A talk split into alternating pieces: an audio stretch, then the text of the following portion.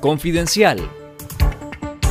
Esto es Confidencial Radio, las noticias con Carlos Fernando Chamorro y los periodistas de Confidencial y esta semana. La abogada especialista en Derecho Penal, doctora María Asunción Moreno, sostuvo que no hay ningún fundamento para reanudar los juicios políticos ni para mantener encarcelados a los reos de conciencia y que hay tantas nulidades en todos estos procesos que lo único que cabe es su liberación de forma inmediata. El régimen sandinista reactivó este 24 de enero los juicios congelados en contra de los presos políticos encarcelados entre mayo y noviembre de 2021, fijando juicios en contra de Ana Margarita Vigil, Dora María Telles, Yader Parajón, Ya Cervado, Miguel Mendoza y José Antonio Peraza, entre el primero y el 9 de febrero en el Nuevo Chipote, donde están recluidos.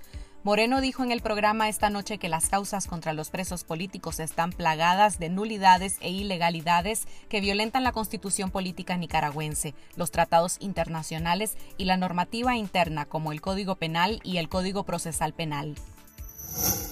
Las personas privadas de libertad, bajo todas estas ilegalidades procesales, realmente deberían estar libres. Y por la siguiente causa. Uno, porque son inocentes.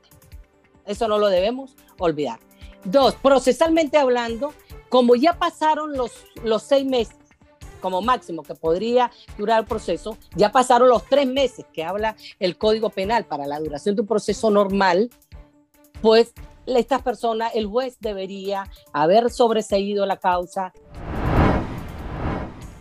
el dirigente de consultoría del gestor al consumidor, Rubén Arriola, aseguró en entrevista en esta noche que el reclamo más recurrente que reciben es sobre el alza de los precios de los productos y servicios en el país.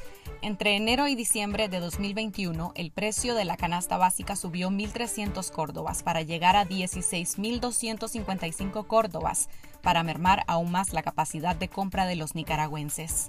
Arriola explicó que estas alzas se dan por los incrementos en los costos de producción y el precio del barril del petróleo, pero también por una falta de tutela por parte del Estado de Nicaragua, que no controla situaciones como el acaparamiento o la fijación de precios de los combustibles. Mira, nosotros las quejas principales que recibimos es que los productos están bastante elevados. Ah, los consumidores estamos indefensos. Eh, yo siempre lo he estado diciendo porque el preámbulo de la ley 842 me dice que son derechos humanos de los consumidores y usuarios nicaragüenses, pero no hay una tutela firme por parte del Estado. La presidenta de la Cámara de Comercio y Servicios de Nicaragua, Carmen Hildebrandt, reiteró su solicitud al régimen de Daniel Ortega de un diálogo para tratar temas económicos. Hildebrandt señaló que como Cámara Empresarial tienen que dialogar con el gobierno para buscar soluciones en conjunto a los problemas del país. Para la dirigente empresarial, buscar un diálogo con el régimen no es un mal proceder porque para eso fue creada esa Cámara. En 2020, la Cámara de Comercio y la Cámara de Industrias de Nicaragua solicitaron una reunión con el régimen de Daniel Ortega para discutir las reformas a la ley tributaria, pero no tuvieron respuesta. El secretario general de la Organización de Estados Americanos, Luis Almagro, expresó este miércoles su apoyo a un proceso de unificación ciudadana en Nicaragua que pase por la liberación de los presos políticos. Nuestro apoyo al pronunciamiento de los familiares de los presos políticos en Nicaragua, señaló Almagro en un mensaje en Twitter, en referencia al comunicado suscrito por familiares de 27 reos de conciencia encarcelados en el Nuevo Chipote que demandan anular todos los juicios Los familiares de los detenidos pidieron el martes al régimen de Daniel Ortega encabezar junto con otras fuerzas políticas y la Iglesia Católica Nicaragüense, un proceso de unificación ciudadana que pase por la liberación de 170 presos políticos. Este miércoles se sumaron a ese pronunciamiento familiares de otros 18 reos de conciencia.